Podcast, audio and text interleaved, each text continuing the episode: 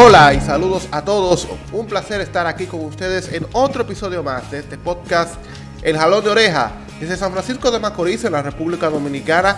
Como cada semana, ya en esta segunda temporada, pues le damos un análisis y el comentario de una manera tranquila, ¿verdad?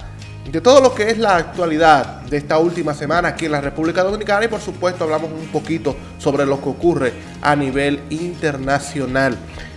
Jesús Daniel Villalona está con ustedes y conmigo. Del otro lado está Carlos Paulino. Sí, aquí estamos. Buenas, buenas a todos y a, to a todos y a todas.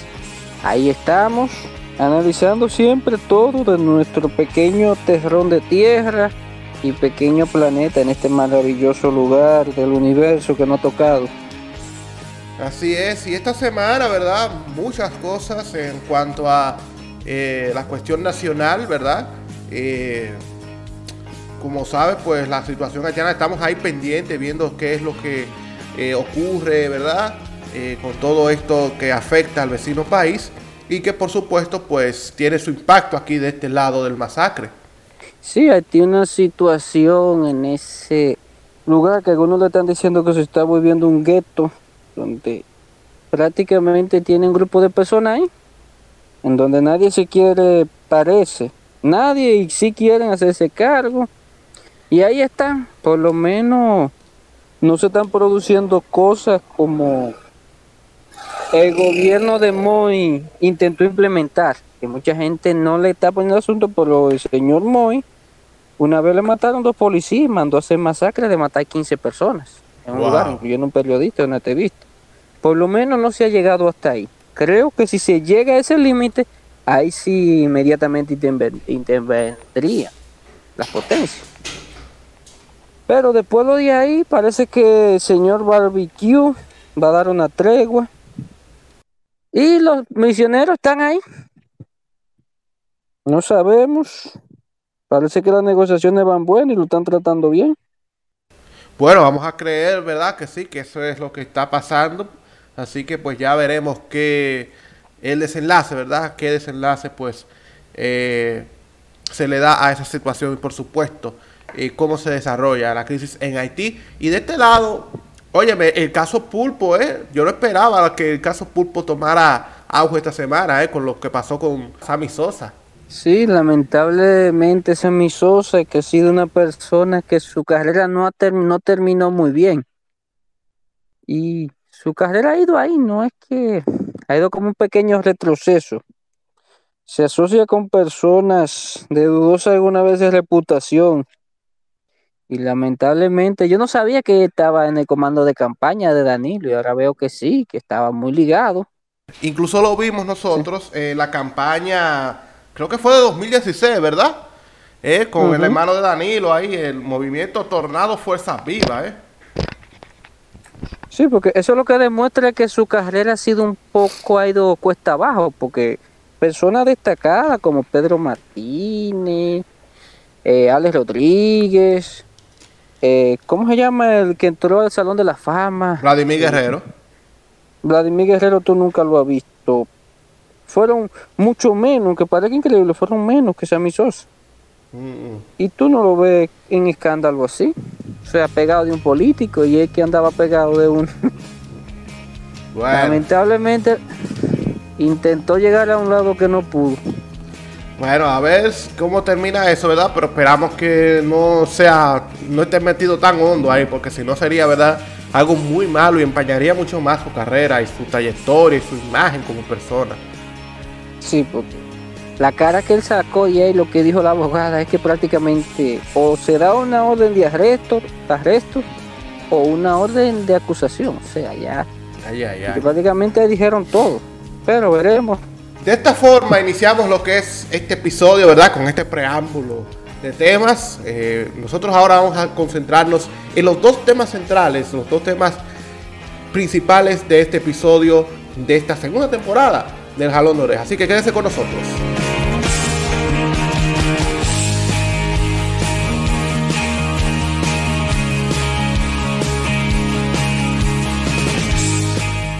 Desde hace semanas el escándalo que ha ocurrido o que ha surgido en el Instituto Postal Dominicano, pues de verdad sorprendido, ¿verdad? Con lo que ha pasado ahí y que se ha llevado a el eh, director de esa institución, el señor Adam Peguero. Y a esta semana, pues ahora surge otro escándalo desde el Ministerio de la Juventud, donde pues al parecer había un eh, chisme, ¿verdad? Unas irregularidades con un contrato, con unos contratos, ¿verdad? De contrataciones. Eso se detectó, se denunció y votaron al que denunció eso. Sí, la ministra que ha tenido una metamorfosis después que entró físicamente, como buena parte de los ministros que cambian. Entonces ahí importó que hace años perdió su vigencia en este país. ¿Cómo? Aunque no era decir. Sí, eso. Ahora que, ahora que se ha estado mencionando, pero después de la modernidad, Amazon le ha metido un cuchillo en el cerebro, un cuchillo en el corazón y en otras partes. Compañías como Amazon. Y las redes sociales le han, le han quitado lo poco ya que le quedaba. O sea, ya aquí se pueden contar la gente que envía en carta. Sí, pero aún así, o sea, el imposón, puedo decírtelo, lo estaba, yo lo utilizaba hasta antes de la pandemia y era un servicio que estaba funcionando medianamente bien. O sea, no claro como los cursos privados que invierten ¿verdad? grandes recursos para, eh, eh, para que una persona que compre en Estados Unidos pues pueda recibirlo aquí. Pero en cuanto a es, en cuanto a paquetes que no pueden pasar por courier, ¿verdad? Entonces ahí estaba el impostor y a mí por lo menos hasta, hasta antes de la pandemia, excelente. Dentro de lo que cabe, ¿verdad? Porque tú sabes que los servicios públicos aquí son un problema. Sí, pero ese impostón, si hubiera sido una empresa privada hace tiempo, ya tuviera quebrado. O sea, ha sido esta nueva modernidad, instituciones como esa prácticamente le ha dado bien duro. Hasta el 2000 eran compañías que tenían una, una vigencia increíble en este país, eran de los de los podríamos decir casi ministerios más importantes de este de que tenía cada país. Pero después de la modernidad, entonces lo que eso se ha vuelto es que los políticos mandan a gente de relleno ahí para complementar, para hacer cosas, igual que el Ministerio de la Juventud, que todavía yo no sé qué función tiene, porque el Ministerio de Educación lo puede tener, o sea, lo que se está mandando ahí son botellas, igual que otros otras áreas como la de gobernación, que en este país la gobernación es una herencia de Trujillo. O sea, no tiene ningún sentido. Son colas de corrupción y un gasto extra que no tiene sentido. Porque el Ministerio de la Juventud está supuestamente para hacer labores sociales que el Ministerio de, Educación lo puede hacer sin ningún problema. Dan beca, por ahí está el Ministerio de Educación Superior, que por cierto tampoco yo le encuentro ninguna función, debería estar unido con el Ministerio de Educación. Porque el Ministerio de Educación, como lo dice, es para todo de que sea un su dentro del ministerio esté aparte, pero que pertenezca a eso, no que lo estén dividiendo ahí, creando ministerio, como ahora están proponiendo otros, creo que de la familia, a crear más botella. No, y que ese ministerio de la familia, yo lo dije en las redes sociales, es el sueño húmedo del conservadurismo para influir, ¿verdad?, en, en, cómo es que la gente tiene que vivir, ¿verdad? Aquí esos ministerios no tienen sentido. La juventud incluso se habló de que se iba a suspender se habló mucho, hasta que la muchacha rubia que fue suspendida por acto ahí un poco de corrupción, sé que, o sea, son ministerios que en verdad... No, pero y se ha olvidado un poco porque hay que decirlo y hay que reconocerlo. El Ministerio de la Juventud ha tenido una muy buena política de comunicación y de redes sociales. ¿eh? hay, que reconocerlo. Entonces, eso ahí se olvidó porque dice, ah, bueno, pues yo veo que el ministerio está informándolo sobre cosas que tienen que ver con su eh, carpeta, que es precisamente juventud. Sí, y hay que ver, porque también hay que ver el caso si no es un chisme entre ellos, porque también hay que ver si es un chisme y una cosa hay entre ellos, porque yo sé que la anterior que quedó ahí dejó su gente ahí, y puede ser que se den rencilla entre la pasada administración y lo que esté. ¿Ay? Sí, se da, sucede en todo. Entonces hay que ver, pero te digo, para mí esos ministerios no deberían de, no debería de existir. El, el impostor está ahí, pero lamentablemente para el Estado ya se ha vuelto casi una carga eso. no es algo tan rentable como tal. Funciona, está bien, pero ya no. Entonces, no, pero debería de transformarse, debería transformarse para ser eh, una, una empresa, ¿verdad? Del Estado, pero que esté en, condiciones de competir con los couriers, ¿verdad? Porque ya, como no se utiliza la carta, todo es por paquetería, entonces mm. eh, eh, convertir eso como una empresa, ¿verdad? Ocurre, aunque claro, acuérdate que mucha correspondencia entre el Estado pasa por Imposdom, ¿eh? Pero hay que hacerlo un poco más competitivo, que pueda mostrarse atractivo para la población. Correcto. Para que sea rentable para el Estado, porque eso no está solo para las instituciones del Estado, eso está para brindar un servicio a la sociedad. Correcto. O sea, hay que volverlo rentable. Y la forma que tiene ahora, quizá le esté dejando algún beneficio, pero tú no lo ves tanto. Eso es algo que está ahí porque el Estado lo sostiene. Si no fuera por el Estado, hacía años, yo dudo que hubiera pasado de 2005, 2007 sobreviviendo, porque eso va a quiebra. Que los clientes, la persona, o sea, un empresario que tenga una visión mediana, nadie aguanta una cosa así. Es casi como una obra de caridad que esté haciendo algunas veces. Pero mira, yo creo que precisamente el Impostdom hizo ese acuerdo, ¿verdad? con esa empresa que se llama Mi Cargo para convertir, o sea, hacer una parte del impostor como una empresa de courier o una agencia de courier que dé unos precios más baratos, ¿verdad? Y con mayor rapidez, ¿verdad? A diferencia de los couriers que están privados. Ahora bien, bien y sucede que ese acuerdo entre el impostor y el y mi a cargo según lo como lo ha mostrado la periodista Nuria Piera, está plagado de irregularidades, ¿eh? Y por eso, pues, Adán Pajero tuvo que pedir una licencia, porque se está investigando eso, para saber qué es lo que está pasando ahí en Hipposdom y por qué se hizo un acuerdo con una empresa que, según se dice, es de una persona que está siendo investigada por, por delitos graves, ¿eh? O sea, es fuerte. Sí, porque te digo, para mí pensó como este es un instituto de lo de la CHU, no se va a dar cuenta de eso. Y hace así, porque te digo, los contratos que se dan así, por lo general, presentan las mejores intenciones, pero al final la cosa se queda como está o peor, porque eso trae un gasto que provoca una deuda que es impagable.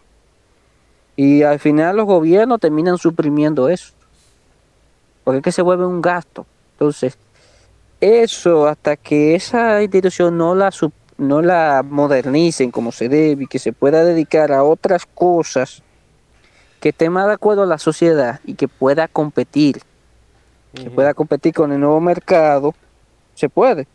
Pero Impostón se ha quedado como la mayoría de empresas dominicanas, digo la mayoría, que no pueden competir en un comercio libre. La gran mayoría cuando llega al mercado internacional se muere. La presidenta lo intentó y desde que le ofrecieron un mínimo, un dinerito al hambre, por ahí se fue. La Cervecería Nacional Dominicana. Mm, o sea, ni en eso, o sea, aquí toda la competencia, entonces Impostón no ha sabido adecuarse a los nuevos tiempos. Y como se ha vuelto una institución de relleno, me imagino que en años anteriores, necesitando 20 empleados, tenía 500. o sea, que eso no, Aquí lamentablemente hasta que no se decida actualizar como se debe, que presente nuevas estrategias de acuerdo a los nuevos estándares de comercio y de la necesidad de la gente, se podrá lograr mucho y se quedará como lo que está. Ese instituto, instituto y el Ministerio de la Juventud se vuelve un lugar de reparto para mandar a la gente allá y cosas y ver cómo se reparten las cositas. Sí. O sea, y ver cómo se queda. Pero en verdad eso dentro de los nuevos estándares prácticamente no tiene un sentido ya claro con ese método que tienen. Y más en un país que donde tiene tanto bendito ministerio. Que tú no le encuentras el sentido. Y deberían de fusionar todo en unos pocos. Pero todos sabemos que aquí eso es para el reparto de la gente, para los votos. que conseguí, conseguí. Así es, ¿no? Mira, y entonces, hablando del Ministerio de la Juventud, ¿verdad? Mira, esto de la destitución, óyeme, a su consultor jurídico, él es José Manuel Vidal Tejada, él denunció alegados actos de corrupción en un proceso de compras, ¿verdad?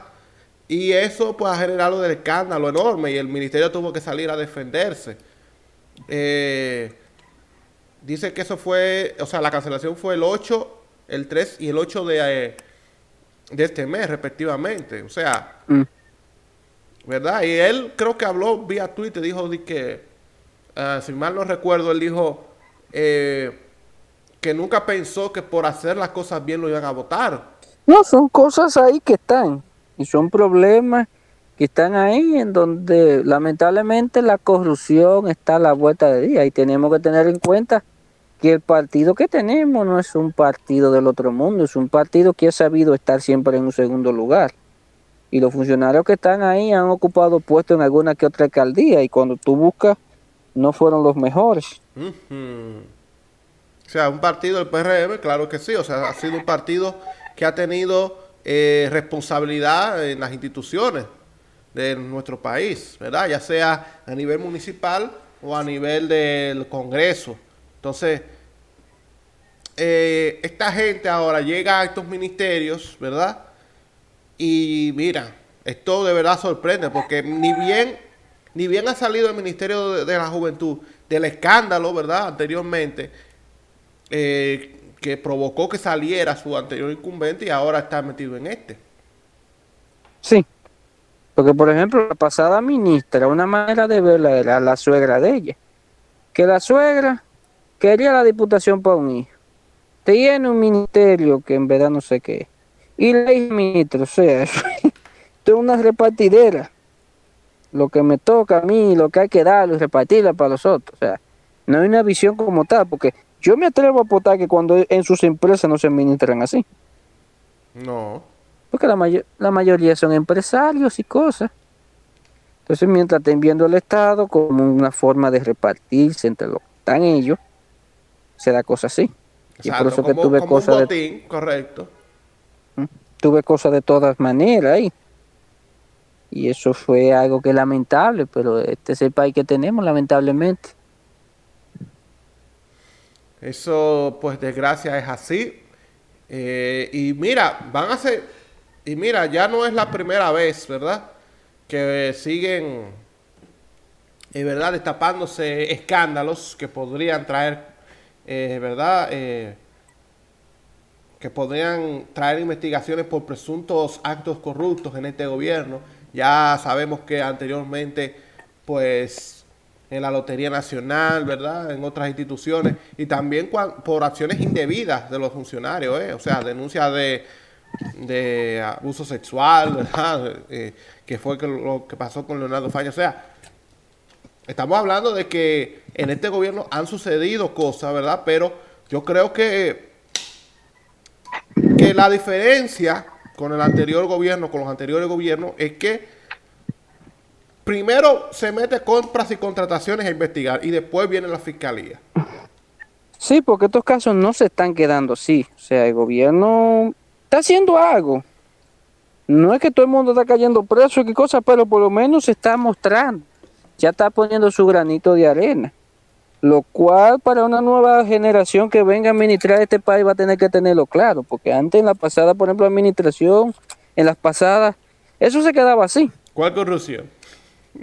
Entonces, por lo menos ve ya ahora se está hablando hasta de poner a senadores a renunciar y a diputados. y por lo menos ahora no, por lo, ahora se está haciendo escándalo, pero va a llegar el momento que no va a ser muy tarde que muchos senadores y diputados van a tener que renunciar cuando se les presente algo. Lo que pasa es que la ley no lo pone claro, pues dónde es que lo tiene que tumbar. Porque aquí se cree que si se, una gente renuncia o lo tumban es una cosa del otro mundo. Por ejemplo, Italia, Italia desde 45, después que de 43, después que eliminaron al duce Mussolini, que llevó por cierto a Alemania en parte a la quiebra. Desde ahí hasta acá son como 75 años y de los 75 años han tenido 68 primer ministro. casi, casi cada año uno.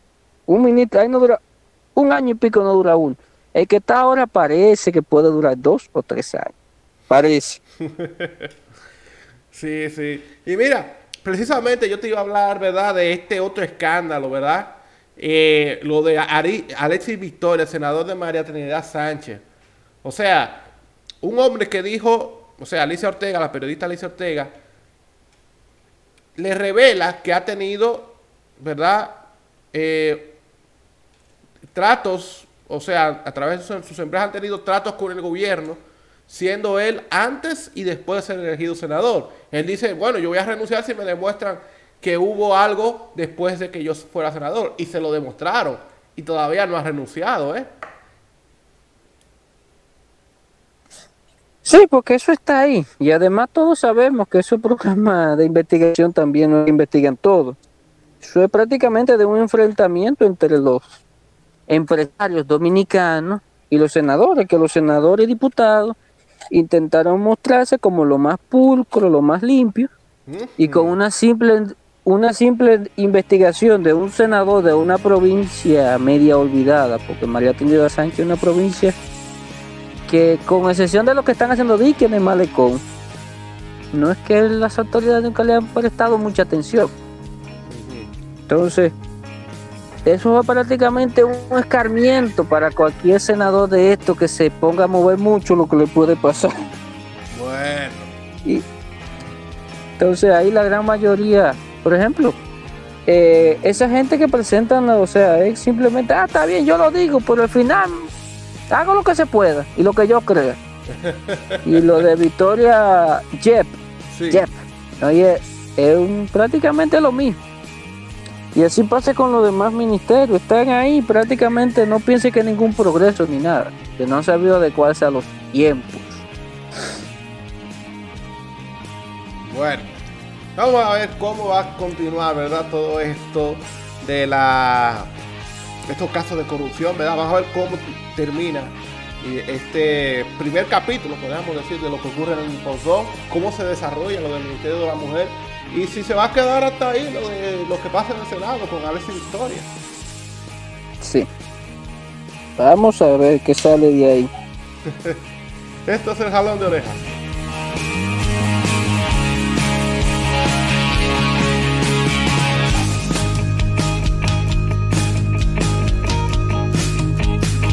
Esta partecita de nuestro podcast, el jalón de oreja, pues vamos a dedicar eh, a lo que es el área internacional, ¿verdad? La área favorita de Carlos Paulino, eh, la geopolítica y todo eso. Sí, y también que aquí ahora en América Latina es un lugar de amar. Este mes en algunos países la están pasando bien fuerte, porque en Honduras las elecciones, en Venezuela hay una, aunque está ahí, en Argentina tienen y en Chile también. O sea, este es un mes en algunos países que está, va a dejar mucho de qué hablar. En un lado está la derecha con uno de Pinochet. Sorprende, pero está ahí. Y en Honduras la izquierda. Y en Argentina la derecha. Y en Venezuela no sabemos. Pero ahí veremos. Así es, bueno, eh, lo que ya resta de este mes será muy intenso en cuanto a la campaña, en cuanto a las elecciones a nivel de América Latina. Eh, hoy domingo, eh, a esta hora ya que pues ya el episodio sale, ya en Argentina están haciendo sus elecciones. ¿eh? Eh, ya en la semana que viene le tocará a Chile y creo que ya más adelante también a Honduras. Eh, la pasada semana fue Nicaragua. O sea, una semana intensa, un mes intenso en cuanto a la política aquí en Latinoamérica. Esperemos que por lo menos con Nicaragua, como pasó en Nicaragua, que por lo menos se dé pacífica, no que sea un fraude, pero Pacífico. Que se dé todo bien. bueno, sobre lo que es la cumbre climática, la COP26 que se realiza en Glasgow, ¿eh? sobre el cambio climático, ¿eh? que es algo que impacta a todo el mundo y sobre todo a nuestro país, a la República Dominicana. Sí. Eh, que se está celebrando, creo que el sábado se acabó, se firmaron acuerdos, algunos se han ratificado, en donde muchos, a todo el mundo entero, este presidente de aquí no pudo estar por la situación eterna, pero el ministro de, Medio Ambiente anda ahí. En una ciudad bastante bonita, que es la ciudad más grande de Escocia, Escocia que está unida al Reino Unido hasta ahora. Vamos a ver después de si lo que se presente. Es la ciudad más grande, está al norte de Inglaterra y al sur de Escocia. Es una ciudad bastante bonita y el equipo creo que es más o menos bueno. Los Rangers es el equipo de Glasgow, eh, que es uno de los equipos que más campeonatos ha ganado de todas las competiciones. Tiene 55 veces el título de liga eh, y junto con el Celtic que ha ganado 54 y después de ahí el, tercer equipo tiene como, como 8 eh, trofeos de liga. O sea, es una liga, ¿verdad?, que solamente la dominan ellos dos. Pero allá, ¿verdad?, eh, se realizó esa, esta cumbre del clima en Glasgow, donde dejaron muchas declaraciones interesantes, sobre todo las potencias internacionales, principalmente Estados Unidos, después de la etapa Trump, donde Joe Biden pidió perdón eh, por las medidas que Estados Unidos tomó en los cuatro años de la era Trump contra eh, estos acuerdos eh, medioambientales. Sí, porque esa cumbre está ahí Trump, porque muchos dicen que es una conspiración mundial de cambio climático, pero también sería una conspiración lo de ellos, porque ellos están defendiendo a los petroleros y grupos afines en sus pensamientos y negocios están ahí, entonces lamentablemente el mundo tiene que un poquito acelerar, aunque eso no ha traído problemas, porque la energía renovable aún trae ciertas cosas, porque hace que algunas cosas no funcionen como tal. La crisis energética en parte gracias a eso. China ha tenido que volver al carbón, la India comenzó y lamentablemente la India ya está teniendo apagones. En la Unión Europea ya se están preparando para un apagón porque la energía, eh, la energía verde, como yo lo dicen, es una energía que se lleva su gasto, pero lamentablemente cuando decides tú tomar una decisión así, un cambio, tiene su sacrificio. El problema es que no ha tocado con la pandemia. Entonces, se ha sido algo ahí que un poquito desajuste, pero el planeta no está para aguantar cosas. Entonces hay que ver, porque eso traerá medidas no muy populares, y puede ser que parte de la población se niegue. Y en Estados Unidos la gente, por ejemplo, de Trump, una buena parte niega el calentamiento global. Y en China, China ha seguido comprometiéndose, pero a su ritmo. Y países como la India, que tiene una población muy pobre, tiene que actualizarse y no puede entrar de lleno. Y la Unión Europea, que hasta ahora es que dice ser más limpio, tiene necesidades, por ejemplo, con el gas de Rusia, que Lukashenko está amenazando con cortarlo. Entonces tiene que volver a las plantas o nuclear, que a mucha gente no le gusta, por, supuestamente por los peligros, o la de carbón. Pero parece que van a tener que volver a la de carbón porque en invierno no es fácil. Y la gente muere ahí de frío. Y es muy necesaria la calefacción en Europa. Claro. Y junto con el consumo, el consumo aumentado aunque parezca increíble, el consumo ha aumentado, pero la población mundial está descendiendo. Mucha gente se lo encuentra extraño, pero es verdad. La población mundial ha ido descendiendo debido a muchas cosas. Por ejemplo, aquí creo que nacen 50 mil personas cada niño. Se da cada año. Se ve normal, pero eso significa que para aquí poder tener un millón de habitantes se necesita más de 10 años. Imagínate todo ese paso junto a una gran migración, junto a estas situaciones que el cambio climático nos está trayendo, que son muy lamentables, porque en verdad el mar está súper contaminado, el ambiente como tal, y de darse la temperatura un 2% sería algo muy grave.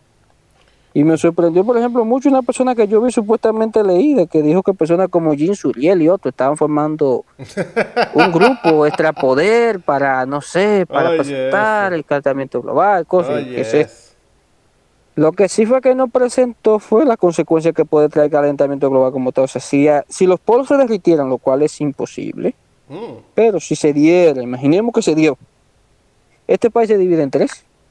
¿Ay? se divide en tres. La Sierra de Bauruco, que está al sur, pasaría a ser una isla. Eh, Santo Domingo desaparece por completo porque serían casi 70 metros sobre el nivel del mar. Llegaría, llegaría casi hasta la hasta la Sierra Oriental. Samaná pasaría a ser una isla. Santo Domingo que está creo que a unos 20 o 25 metros sobre el nivel del mar. ¿eh? O sea, eso desaparece. Ya Manzá casi se vuelve una isla, o sea, Santiago sería de las pocas provincias que sobreviviría bien. Imagínate con ese cúmulo de gente corriendo para allá lo que pasaría. Ay. San Francisco de Macorís, en donde estamos, posiblemente se volvería una ciudad portuaria. Oye. Pero ahí viene el problema. Nosotros dependemos de Bajo Yuna. El Bajo Yuna se inundaría. Sí.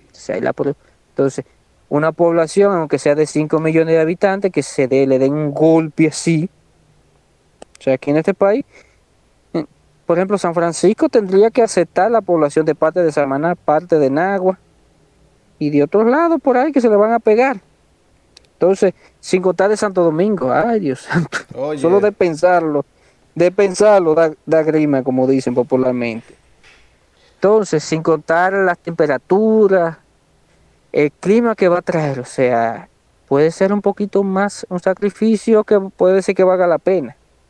Porque el mar, solo con que suba 30 metros, ya este país estaría un problema serio. Y nosotros no es que somos los más contaminantes, pero estamos metidos ahí y somos de alguna manera. O sea, nos va a traer problemas. Y este país tiene que irse preparando para eso y el mundo tiene que estar tomando política. China se está comprometiendo, pero ahí veremos, porque eso cuesta. Y la India tiene una población que mantener. Y países como Irán, que son de los más contaminantes, que parece increíble, hay que ver qué va a hacer, porque con las sanciones que tiene no le permite muchas maniobras. Y para desarrollarse una nación necesita contaminar un poco y los pueblos africanos están comenzando a desarrollarse. O sea que todavía no sabemos que eso nos va a traer. Bueno. Y eso sin contar a nuestro amigo sátrapa favorito, Jair Bolsonaro, con su política extraña de contaminar, dar exploración y la selva amazónica achicarla más. Lo cual nos trae muchas cosas, igual que el pasado ministro, que en verdad debieron de decirle diablo Esteve. Porque en verdad, No, uno, señor, uno de los peores ministros de, de medio ambiente, ¿verdad? O de agricultura, no me acuerdo, pero uno de los peores ministros que tuvo el gobierno y que ha tenido la historia de este país. Óyeme, y eso que Jaime David era malísimo. Ese, como tú dices, de los peores ministros que ha tenido este país en la historia, ese señor está ahí. Y yo no sé cómo ese señor anda suelto. Increíble. Yo no sé cómo anda suelto. Porque ese señor tiene todo para caer preso. Porque ese tipo iba y tú ibas a la empresa ya, al ministerio de, oye, empresa, para- porque para mí era una empresa que la trataba. Y lo que él te daba era un volante ahí de la empresa que tenía de abono. Oye. O sea, un señor que decía que no importaba, que si era mata ya. O sea, no sabía que una hay árboles que dan agua y otros que no. y ese lo puso Danilo ahí. Danilo fue que lo puso. Para sus cosas. Entonces aquí, lamentablemente, nosotros que somos unos isleños, aunque mucha gente le duela, pero por ejemplo, para un país como Estados Unidos, San Francisco de Macorís es un pueblo costero. Ahora como estamos, porque es que nosotros no estamos de la costa, no estamos a 40 kilómetros. O sea, estamos relativamente cerca. El problema es que aquí hay una vía, no hay una comunicación tan buena y por eso se dan esos problemas. Y por eso tú encuentras gente en una pequeña isla que ni ha conocido el mar nunca. Pero aquí lamentablemente y la temperatura no hemos dado cuenta cómo van cambiando. Va subiendo un poco más. Y la agricultura va a ser muy afectada. Aquí una agricultura que no ha sabido actualizarse y se sigue haciendo lo mismo que hace 70 años atrás. Con el cacao se hace lo mismo, con el arroz, con excepción de la máquina, no es que ha variado mucho. Entonces, aunque venga un cambio así repentino, fuerte, sin contar que, por ejemplo, aquí tenemos amenaza de ciclón. Aquí vienen pocos ciclones, vienen pocos ciclones, pero cuando viene uno, nada más tiene que pagar ni uno para retrasar el país 50 años atrás. O sea, aquí viene un ciclón, por ejemplo, Dios libre hermano, lo que queda de este mes. Que es raro, pero se puede dar. O a destiempo, que sea categoría 4. Ahí este país de una vez lo vuelven parecido a ti. Porque aparece toda la miseria que tiene. Y hay que sacar el barrio en todos lados, aquí mismo en San Francisco. O sea, si en San Francisco viene un temporal fuerte de lluvia, la ciudad queda incomunicada porque tanto el principal puente que es salida, el de el de Cotuí, el de Ranchito se inunda. El que está antes de llegar a los aguayos se inunda. El que está por la ciruelillo se inunda. El que está por el hospital se inunda. Hay que tenerlo en cuenta. Y eso pasa en la mayoría de lugares. Y aquí. Entonces, no hay, tenemos que adecuarnos y seguir peleando para tener un poquito más de energía verde, reciclaje. Que en este país no se ha invertido mucho. Y es una oportunidad grande. Traería buenos beneficios. Así es, o sea, tratar de usar la menor, mejor, menor cantidad de energía eléctrica, ¿verdad? Y ser más amigable y más consciente con el medio ambiente porque estamos en una situación ya de, delicada con el clima y óyeme, en un futuro ver todo eso, ¿verdad? Todos esos efectos del cambio climático va a traer muchísimas tensiones y muchísimos problemas. Entonces los países no, como este no estamos preparados ni estaremos preparados para, para algo así. Entonces, eh, los países industrializados, los países que quieran industrializarse, los países en vía de desarrollo, todos los países tenemos que hacer un compromiso. Y eso es importante eh, con la cumbre de Glasgow. Por eso es que esta cumbre es importante. Ah, ya después de lo que se alcanzó, me parece, en el año 2014, eh, con la cumbre de París. 2015, sí. De París, sí. Sí, con lo que se alcanzó, que fue uno de los eh, hitos más importantes de ese año y luego entonces que todo esto se, se hubiese echado para atrás por este surgimiento de los populismos de Trump, Bolsonaro, eh, Boris Johnson en parte en el Reino Unido, o sea, ya Boris en la India. Ah, sí, también. Entonces, que nadie lo, nadie lo menciona, pero idéntico a Bolsonaro. Oye, entonces ese ese ya ahora ya estamos en un momento en el que hay que reconducir la vía para que pues eh, se, se logre estabilizar y ya después revertir el cambio climático, esta emergencia climática que vivimos en este momento. Y también para, para evitarnos, ¿verdad? Que gente como la joven Greta Thunberg eh, y, el, y Francisco Javier, el jovencito de 10 años de Colombia, estén ahí machacando contra eh, contra el cambio climático y contra los políticos que no hacen nada contra el cambio climático. Sí, porque eso es lo que ha pasado con la cumbre de París. Muchos gobiernos han parado cierta energía, pero tampoco han permitido la verde. Y en Estados Unidos ahora la energía verde da más trabajo que las otras. O sea, deberían de irnos actualizando. En China, gracias a Dios, veo que van a hacer un reactor nuclear pequeño, pero eso va a estar de aquí a 2030. O sea, que funciona con sal, si no recuerdo mal. Pero veremos, por lo menos el litio está ahí, que vi un funcionario que dijo que había 70 millones de litio aquí, que no creo que haya esa cantidad, pero veremos en Barahona. Veremos qué puede traer, porque es que aquí el planeta ya tiene que ir planificando eso. O sea, tenemos que cuidar nuestro planeta, no tenemos otro donde ir. Por más que digan, no tenemos otro.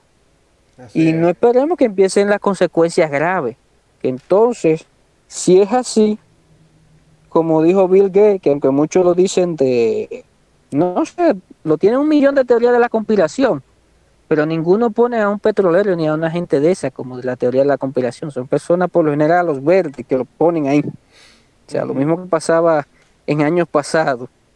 Entonces ahí se dan cosas y situaciones que se tienen que mejorar.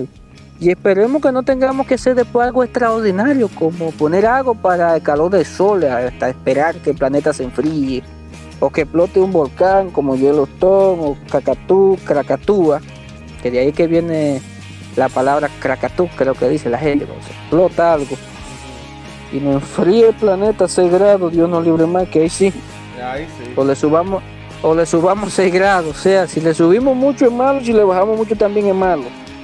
Entonces, hay que saber mantener el equilibrio de estos planetas, de planetas como este, porque lamentablemente la vida es aquí, y si la vida desaparece como tal, entonces habremos perdido y habremos durado supuestamente la civilización que avanzó más, pero la que se destruyó más rápido. Eso es así, eso es correcto. Esto es el jalón de oreja.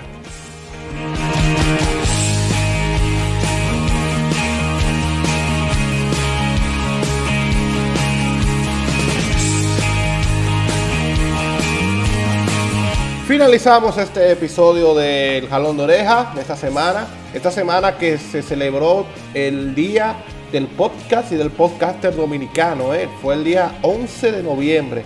Así que pues este episodio va para todos aquellos que están en esta industria del podcast. Bueno, no, no puedo llamarlo industria, ¿no? Pero de alguna forma pues de este hobby para algunos, de esta forma, ¿verdad? Alternativa de comunicación. Así que pues el 11 de noviembre se celebra cada año el Día del Podcast Dominicano. Así que saludos para ellos donde quiera que estén.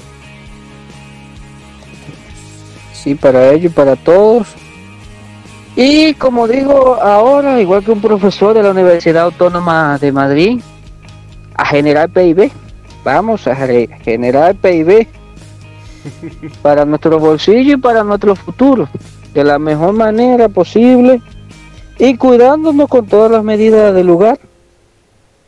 Así es, este, hay que recordarle, sí, estamos en pandemia todavía, el COVID no se ha ido, así que manteniendo pues las distancias, eh, usando mascarilla, lavándose las manos, teniendo eh, un poquito de alcohol también ahí en un frasquito en el bolsillo para que pues siempre eh, si nos si tenemos la urgencia pues nos damos un poquito de alcohol y así pues contribuimos un poco a no tener que ¿verdad? Que, que contagiarnos, por supuesto, hay que vacunarse, ¿eh? la gente, váyase a vacunar, no lo deje para mañana, eh, no se lleve de cuento, váyase a vacunar.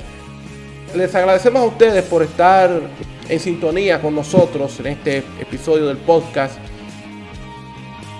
y haciéndoles la invitación a que nos acompañen el próximo domingo con otro episodio más de este podcast que se hace aquí desde San Francisco de Macorís con toda la humildad y con todo el amor que de nosotros, pues para analizar y comentar la actualidad de la última semana aquí en la República Dominicana y a nivel mundial. Si así es, disfrutar y a Nos vemos hasta la próxima.